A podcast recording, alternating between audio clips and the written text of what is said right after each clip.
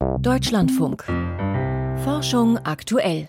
Heute mit Maximilian Brose. Schön, dass Sie dabei sind. Soziale Blasen, das ist ja so ein Begriff, mit dem unsere Gesellschaft immer wieder beschrieben wird. Klar, man umgibt sich eh nur mit den Menschen, die die gleiche Meinung haben. Aber wie sehr stimmt das eigentlich? Und wer findet sich besonders häufig in solchen sozialen Blasen wieder? Das hat eine groß angelegte Studie untersucht, die heute erschienen ist. Dazu später mehr.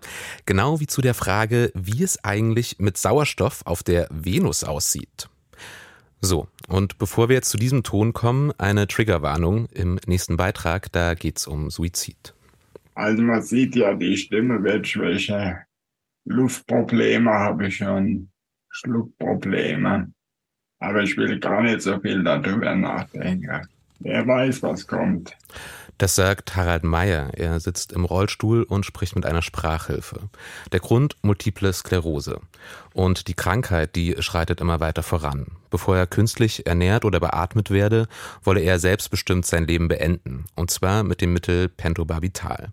Nun hat er mit einer weiteren Person vor dem Bundesverwaltungsgericht die Genehmigung dafür eingeklagt. Doch das Gericht hat diese Klage gestern abgelehnt und markiert damit das Ende eines langen Rechtsstreits. In der Schweiz etwa ist der Suizid mit Pentobarbital seit Jahren schon möglich. Warum genau dieses Mittel so sehr im Fokus steht, darüber konnte ich vor der Sendung mit meiner Kollegin Martina Keller sprechen. Ich habe sie zuerst gefragt, ob das Urteil des Bundesverwaltungsgerichts nachvollziehbar ist. Ja, das Bundesverwaltungsgericht argumentiert, dass es zumutbare Alternativen zu Pentobarbital gebe und andererseits Gefahren durch Erwerb und Aufbewahrung des Mittels existierten. Dem Gericht ist dabei durchaus klar, dass die Alternativen für suizidwillige Menschen mit Belastungen verbunden sind. Sie müssen sich vielleicht Hilfe beim Arzt suchen, der ihnen einen Venenzugang legt oder sie müssen eine größere Menge eines anderen Wirkstoffs schlucken. Aber demgegenüber stehen Gemeinwohlbelange, wie das im Juristenjargon heißt. Das Gericht bewertet die Gefahren für Leben und Gesundheit der Bevölkerung angesichts der tödlichen Wirkung und der einfachen Anwendbarkeit von Pentobarbital als besonders groß und schwerwiegend. So viel erstmal zur juristischen Seite. Aber was weiß man denn über die Wirksamkeit von Pentobarbital und anderen Suizidmitteln? Es gibt keine systematische wissenschaftliche Forschung dazu, welches Suizidmittel in Anführungszeichen das sicherste und beste ist. Aufwendige Studien, etwa mit Kontrollgruppen wie für heilende Arzneimittel notwendig, existieren nicht für Sterbemittel. Die würde kein Wissenschaftler konzipieren und kein Ethikkomitee genehmigen und keine Universität finanzieren. Man ist also auf Erfahrungswerte oder retrospektive Untersuchungen angewiesen, also Untersuchungen im Rückblick, Auswertungen von vollendeten assistierten Suiziden. Und mir ist von Sterbehilfsorganisationen diese eine Aussage im Ohr, dass assistierter Suizid sanft und sicher sei, anders als Suizide allgemein. Kann man denn sagen, das stimmt? Also im Detail möchte ich nicht auf Suizidmethoden eingehen, weil das nach den Erkenntnissen der Suizidprävention die Gefahr von Nachahmerhandlungen birgt. Aber eins kann man sagen, es kann Komplikationen beim assistierten Suizid geben. Demnächst wird zum Beispiel eine erste Studie zur Praxis des assistierten Suizids in einer deutschen Großstadt in München publiziert. Die Forschenden hatten 37 Fälle in drei Jahren identifiziert. Und zweimal trat der Tod mit deutlicher Verzögerung ein. Der verwendete Wirkstoff sollte, in dem Fall als erwünschte Nebenwirkung, tödliches Kammerflimmern auslösen. Aber ein Mann, der das Mittel nahm, hatte einen Herzschrittmacher, der diesem Effekt offenbar entgegenarbeitete. Er starb erst sechs Stunden nach Einnahme des Sterbemittels. Er selbst war betäubt, aber man kann sich vorstellen, was das für Angehörige bedeutet. Mhm, auf jeden Fall, das sind jetzt ja Beobachtungen aus Deutschland. Gibt es denn Berichte aus Ländern, die schon mehr Erfahrung mit assistiertem Suizid haben? Ja, eine 2022 publizierte Studie aus Kanada hat Daten von knapp 3560 Menschen ausgewertet, die sich begleitet das Leben genommen hatten. Es wurden verschiedene Mittel eingesetzt, die alle über die Vene gegeben wurden. Man hat dann geschaut, wie schnell der Tod eintritt, im Schnitt nach neun Minuten, und hat aber dann Spannen von einer Minute bis zu mehr als zwei Stunden gefunden. 41 Komplikationen werden genannt. Das ist eine eher geringe Zahl. Es gab eben aber Probleme, zum Beispiel den Zugang über die Vene zu legen. Mitunter ist der wohl auch wieder rausgerutscht, nachdem die Prozedur schon begonnen hatte. Oder das Sterben verlängerte sich, sodass ein zweites Medikament gegeben wurde. Und eine andere ebenfalls 2022 publizierte Untersuchung nennt vermehrt Probleme bei oralen Medikamenten, die also geschluckt werden. Es kann zu Erbrechen, Übelkeit, einem Brennen kommen. Im US-Staat Oregon wurden in bis zu 15 Prozent der Fälle Komplikationen berichtet, bis hin zum Wiederaufwachen. Und nach Daten aus Kanada 2018 war der Suizid in der Hälfte der Fälle nach 60 Minuten noch nicht vollendet, sodass die Ärzte dann zu Tötung auf Verlangen übergingen. Und ist das jetzt bei dem Mittel Pentobarbital alles anders? Ich kenne keine Studien dazu. Manche Fachleute bezeichnen Pentobarbital als Goldstandard unter den Suizidmitteln. In der Schweiz wird es vielfach eingesetzt, so viel kann man sagen. Allerdings ist auch bei Pentobarbital zu beachten, dass Menschen Mittel unterschiedlich verstoffwechseln. Beide Gesetzentwürfe zur Regulierung der Suizidassistenz die der Bundestag im Sommer verworfen hatte, hatten wegen der möglichen Komplikationen verschiedener Sterbemittel explizit vorgesehen, dass Suizidwillige über mögliche Risiken, also Erbrechen, Aufwachen, Aufwachen mit Schädigung, aufgeklärt werden müssen. Assistierter Suizid ist also nicht, wie Sterbehilfeorganisationen oft glauben machen wollen, zu 100 Prozent sanft und sicher. Informationen von Martina Keller. Und wenn Sie dieses Thema besonders stark bewegt, dann können Sie sich an die Telefonseelsorge wenden unter der Nummer 0800 111 0111. Und jetzt zu einem anderen Thema. Gestern hat die Weltgesundheitsorganisation den neuen Tuberkulosebericht herausgegeben.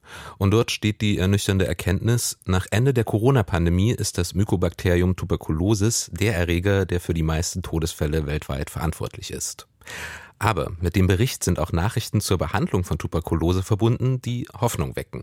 Und darüber kann ich jetzt mit meinem Kollegen Volkert Wildermuth sprechen, der schon seit Jahren über die Krankheit berichtet. Volkert, was hat sich denn in den letzten Jahren konkret verändert? Ja, man muss erst mal sagen, die Behandlung der Tuberkulose, die ist schwierig. Man muss da mehrere Wirkstoffe über eine längere Zeit geben und vor allem muss man sie sehr verlässlich einnehmen. Das ist gerade im globalen Süden eine große Hürde. In den letzten Jahren gab es aber neue Medikamente. Die sind erstens besser verträglich und zweitens, die wirken schneller. Selbst eine multiresistente Tuberkulose lässt sich inzwischen in sechs Monaten heilen. Früher waren das anderthalb Jahre, zwei Jahre. Leider sind diese Wirkstoffe sehr teuer, aber auf Druck von Organisationen Organisationen wie zum Beispiel Ärzte ohne Grenzen hat Johnson Johnson den Preis für einen wichtigen Wirkstoff mehr als halbiert. Auch Medikamente, die verhindern sollen, dass sich Angehörige anstecken, sind billiger geworden und das alles wird den Zugang zu Therapien erleichtern. Vor der Therapie steht aber erstmal die Diagnose und so wie ich das mitbekommen habe, ist die nach wie vor schwierig. Das stimmt. Aber im Rahmen von Corona gab es eine interessante Entwicklung. Da haben viele Kliniken moderne genetische Testgeräte erhalten. Die kann man jetzt auch für die Tuberkulose nutzen. Und auch hier sind diese Tests, Kits billiger geworden. Der Global Fund, der einen Großteil der Behandlung im globalen Süden finanziert, setzt da auf Kombinationstests. Die erkennen nicht nur Tuberkulose, sondern auch HIV, Corona, Hepatitis, Viren, alles gleichzeitig. Auf der Analyse der Röntgenbilder, das ist die andere Diagnose, Möglichkeit von der Lunge, das wird in der Zwischenzeit mit künstlicher Intelligenz erleichtert. Das ist die technische Seite.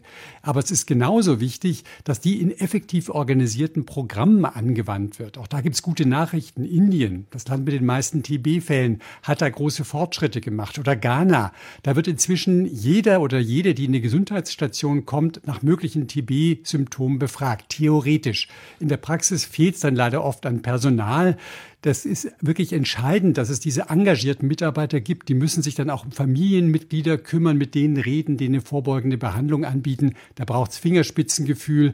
Es gibt ja immer noch Vorurteile. Also Technik und Menschen zusammen, das ist der Weg voran. Die UN, die hat ja als ein Ziel für nachhaltige Entwicklung ausgegeben, dass die Tuberkulose bis 2030 beseitigt werden soll. Ist das denn realistisch? Sagen wir, das ist ambitioniert. Es gibt wirklich entscheidende Entwicklungen in Forschung und Medizin. Dazu gehört auch ein neuer Tuberkulose-Impfstoff M72. Da laufen aktuell Zulassungsstudien. Das ist wirklich toll. Entscheidend ist es aber, diesen Fortschritt dann auch wirklich zu den Betroffenen zu bringen. Und da muss man sagen, TB, das ist eine Krankheit der Armut. Diese Menschen sind oft weit weg von Gesundheitsstationen. Selbst ein Busticket kann zu teuer sein. Deshalb geht es hier auch ums Geld. Und im September gab es einen UN-Gipfel zur Tuberkulose. Dort wurden jährlich 22 Milliarden Dollar für TB-Programme zugesagt. Allerdings von den Zusagen des letzten Gipfels, da wurde nur die Hälfte überwiesen. Nichtsdestotrotz, nach den Rückschlägen während der Corona-Pandemie gibt es jetzt wirklich einige sehr positive Nachrichten, auch für die Tuberkulose. Und das bedeutet auch, dass es einen generellen Zugang zu Gesundheitsprogrammen verstärkt werden muss. Auch das ist auf dem Plan. Informationen von Volkert Wildermuth waren das. Und wir kommen jetzt von Maßnahmen gegen Tuberkulose auf der Erde zu einem Planeten, der derzeit kurz vor Sonnenaufgang strahlt nämlich die Venus. Obwohl sie der nächste Nachbar zu unserer Erde ist, umgeben sie viele Rätsel. Etwa wie ihre dichte Atmosphäre zusammengesetzt ist. In einem aktuellen Fachartikel in Nature Communications berichtet ein Forschungsteam über die Entdeckung atomaren Sauerstoffs in der Gashülle der Venus. Dirk Lorenzen kennt die Einzelheiten und hat mit einem der Autoren gesprochen.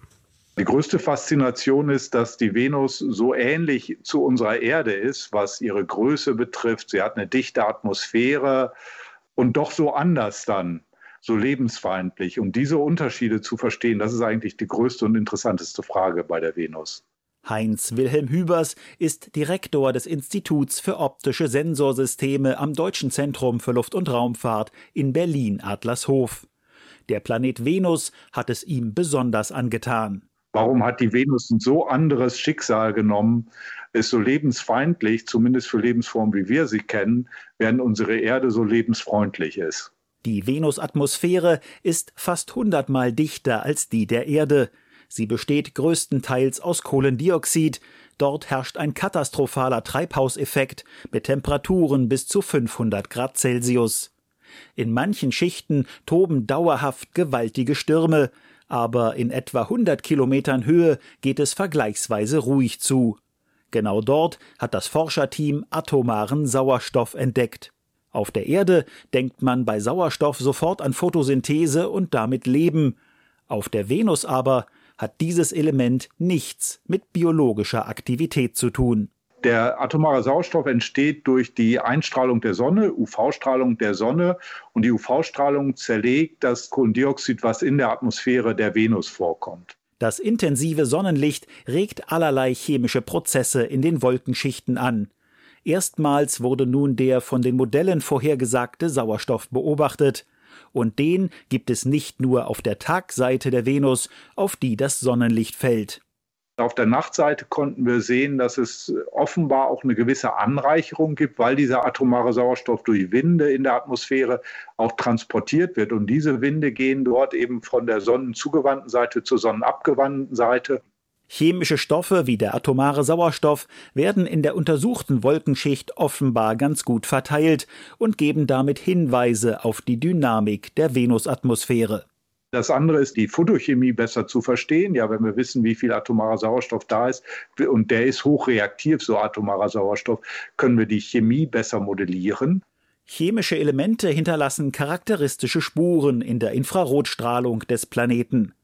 Heinz Wilhelm Hübers und sein Team haben die Venus mit der fliegenden Infrarotsternwarte Sophia beobachtet, einem Jumbojet mit eingebautem Teleskop.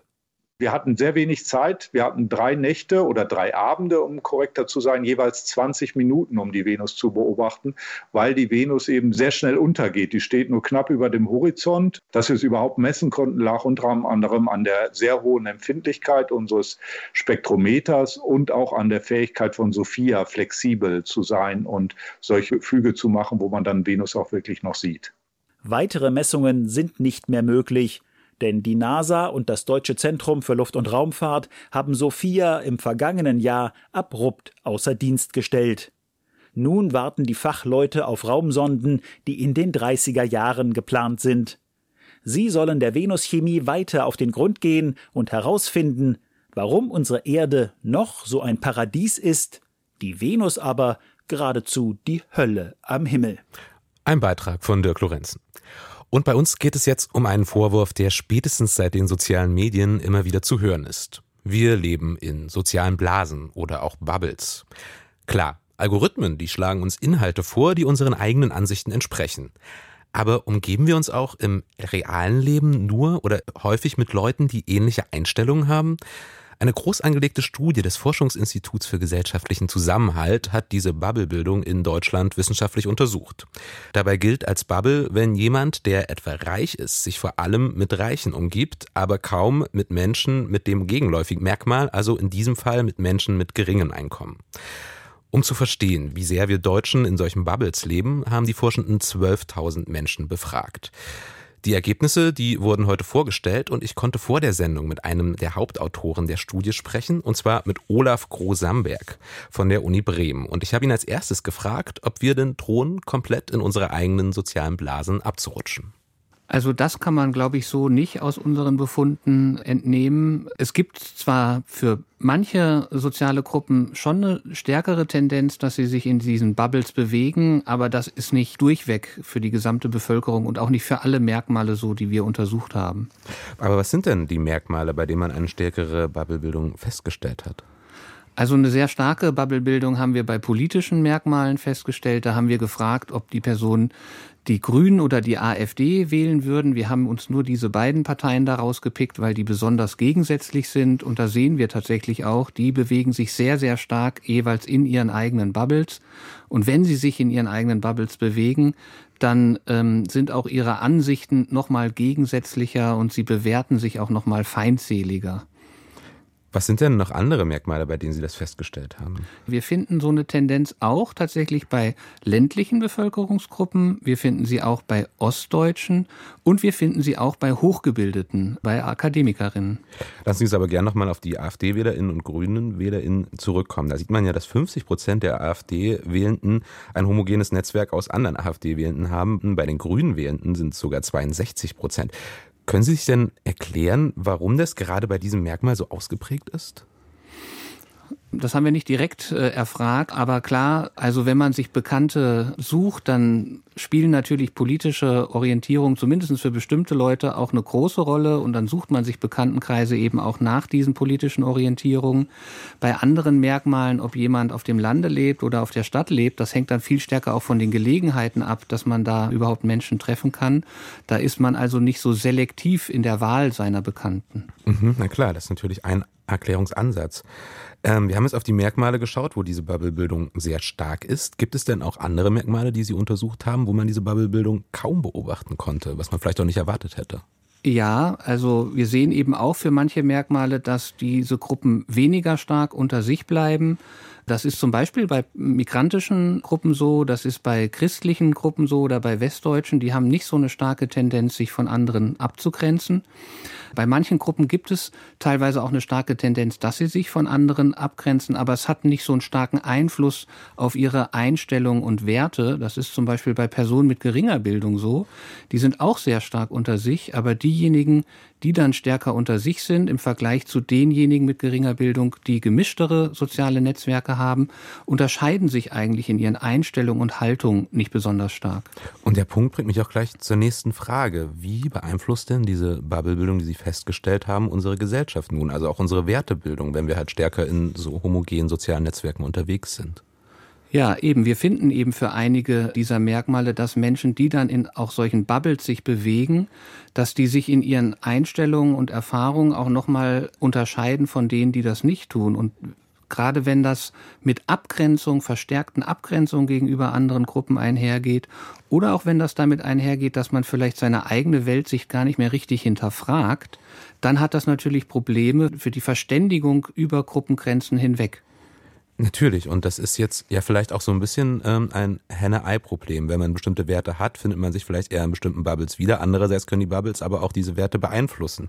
Das war jetzt der erste Bericht, der erste Zusammenhaltsbericht. Es sollen weitere jährlich folgen. Ist das dann Forschungsgegenstand nächster Berichte, wie sehr tatsächlich solche Bubbles solche Werte auch prägen? Ganz genau, so ist es. Dafür müssen wir eben unsere Befragten wiederholt befragen, um zu sehen, verändern sich ihre Bubbles und dann können wir sagen, ähm, was wirkt auf was. Verändern sich die Bubbles, verändern sich dann auch die Einstellungen oder verändern sich erst die Einstellungen und dann auch die Bubbles. Das sagt Olaf Grosamberg. Vielen, vielen Dank für das Interview. Herzlichen Dank. Und damit kommen wir zu den Meldungen aus der Wissenschaft. Heute von und mit Lucian Haas. Die nationalen Förderpläne für Öl, Gas und Kohle sind viel zu hoch. Zumindest wenn es darum geht, das 1,5 Grad Ziel des Pariser Klimaschutzabkommens zu erreichen. Dies geht aus einem Bericht hervor, den das Umweltprogramm der Vereinten Nationen UNEP heute veröffentlicht hat. Die weltweit für das Jahr 2030 geplanten Fördermengen für Kohle, Erdöl und Erdgas sind demnach mehr als doppelt so hoch wie das, was mit dem Klimaabkommen vereinbar wäre. Anstatt zu sinken, stiegen die geplanten Fördermengen sogar noch weiter an. Bei Kohle bis 2030, bei Öl und Gas sogar bis mindestens 2050. Viele Länder setzen auf Gas als Brückentechnologie, ohne konkrete Pläne für einen Ausstieg zu haben, heißt es in dem Bericht. Knabenchöre klingen brillanter, wenn Mädchen im Publikum sind. Das haben Hirnforscher der Universität Aarhus in einer Studie mit dem Thomanerchor in Leipzig beobachtet. Spezielle akustische Analysen von verschiedenen Aufnahmen von Bach-Chorälen ergaben, dass die jungen Sänger mit den tiefsten Stimmen mehr Energie in ein Frequenzband um 3000 Hertz leiteten, wenn Mädchen im Alter von 15 bis 16 Jahren im Publikum anwesend waren. Als sogenannter Formant steigert dieses Frequenzband die stimmliche Präsenz. Die Forschenden spielten die Audioclips auch mehr als 2000 Männern und Frauen vor. Die meisten von ihnen bemerkten ebenfalls einen Unterschied zwischen den Darbietungen. Allerdings bevorzugten nur die weiblichen Zuhörer den Gesang mit verstärkten Formanten. Die Studie ist in der Fachzeitschrift Biology Letters erschienen. Gasherde erhöhen die Schadstoffbelastung der Luft in Wohnungen deutlich. Der Gehalt an Stickstoffdioxid in Innenräumen ist mehr als doppelt so hoch, wenn in den Haushalten mit Gas und nicht elektrisch gekocht wird. Das hat ein Forschungsteam aus den Niederlanden bei Messkampagnen beobachtet. Es warnt vor einem erhöhten Asthmarisiko für Kinder in Haushalten mit Gasherden. In einer Studie hat es die Luftqualität in 247 europäischen Haushalten gemessen. Alle waren Nichtraucherhaushalte und bewusst so ausgewählt, dass sie weit entfernt von bekannten Schadstoffquellen wie zum Beispiel vielbefahrenen Straßen und Industrien lagen. In jedem vierten Testhaushalt mit Gasherden wurden die von der Weltgesundheitsorganisation festgelegten Grenzwerte für Luftverschmutzung überschritten. Bei Haushalten mit Elektroherden trat dies nicht auf. Pflege reduziert das Sterberisiko im Alter. Und zwar auch für jene, die andere Menschen pflegen. Das zeigt eine Langzeitstudie aus den USA, bei der Gesundheitsdaten von knapp 160.000 Frauen im Alter zwischen 50 und 79 Jahren über mehr als 17 Jahre hinweg erhoben wurden. Fast ein Drittel der Teilnehmerinnen sind in diesem Zeitraum verstorben. Jene Frauen, die im Verlauf der Studie mehrmals angegeben hatten, dass sie im Alltag auch pflegerische Aufgaben übernehmen, hatten im Durchschnitt ein um 9 Prozent geringeres Sterberisiko als Frauen, die nicht pflegend tätig waren. Pflegeaktivität war auch mit einem geringeren Risiko korreliert, an Herz-Kreislauf-Erkrankungen oder Krebs zu sterben. Der vergangene Oktober war der wärmste seit Beginn der Aufzeichnung. Das hat heute der Klimawandeldienst des Europäischen Erdbeobachtungsprogramms Copernicus berichtet. Demnach war der vergangene Monat im globalen Mittel um 1,7 Grad wärmer als die geschätzte Durchschnittstemperatur für Oktober in der sogenannten vorindustriellen Referenzperiode zwischen 1850 und 1900. Der bisher wärmste Oktober im Jahr 2019 verzeichnet wurde um 0,4 Grad Celsius übertroffen. Nach Einschätzung der Copernicus-Experten wird das Jahr 2023 auch insgesamt so gut wie sicher das wärmste Jahr seit Beginn der Aufzeichnungen werden. Sternzeit, 8. November. Die Venus genau hinter dem Mond. Morgen früh ab 4 Uhr ziehen über dem Osthorizont die Mondsichel und die strahlend helle Venus die Blicke auf sich. Während sie höher steigen, nähert sich der Mond dem Morgenstern immer mehr. Am späten Vormittag kommt es zu einer Bedeckung. Dann sind die beiden längst im Sonnenlicht verblasst. Aber bei perfekt blauem Himmel ist die Mondsichel auch dann noch mit bloßem Auge zu erkennen. Venus ist so hell, dass auch sie grundsätzlich zu sehen ist, wenn man ganz genau hinsieht. Allerdings ist ein Fernglas dringend zu empfehlen. Dann lässt sich verfolgen, wie ab etwa 10 Uhr der Abstand zwischen Sichel und Venus immer weiter schrumpft. Von Hamburg aus gesehen schiebt sich der Mond um 10.47 Uhr vor die Venus, in München ist das erst um Punkt 11 der Fall. Für eine gute Stunde bleibt die Venus für uns unsichtbar. So lange steht sie genau hinter dem Mond. Je nach Standort taucht sie zwischen 12 Uhr und Viertel nach 12 auf der anderen unbeleuchteten Mondseite wieder auf. Dann ist der Erdtrabant weit genug gewandert, um den Blick zum Planeten nicht mehr zu versperren. Achtung! Beim Blick mit einem Fernglas oder Fernrohr zu Mond und Venus darf man niemals versehentlich kurz in die Sonne blicken. Schwerste Augenschäden bis zur Erblindung wären die Folge. Am besten postiert man sich im Schatten eines Gebäudes, so dass vom Beobachtungsplatz zwar der Mond und die Venus zu sehen sind, nicht aber die Sonne. Erst in etwa acht Jahren ist hierzulande auch ohne Fernglas gut zu beobachten, wie sich der Mond vor die Venus schiebt. Die Venus hat also nicht nur atomaren Sauerstoff, sondern steht morgen auch genau hinter dem Mond. Und damit geht Forschung aktuell zu Ende. Mein Name ist Maximilian Brose.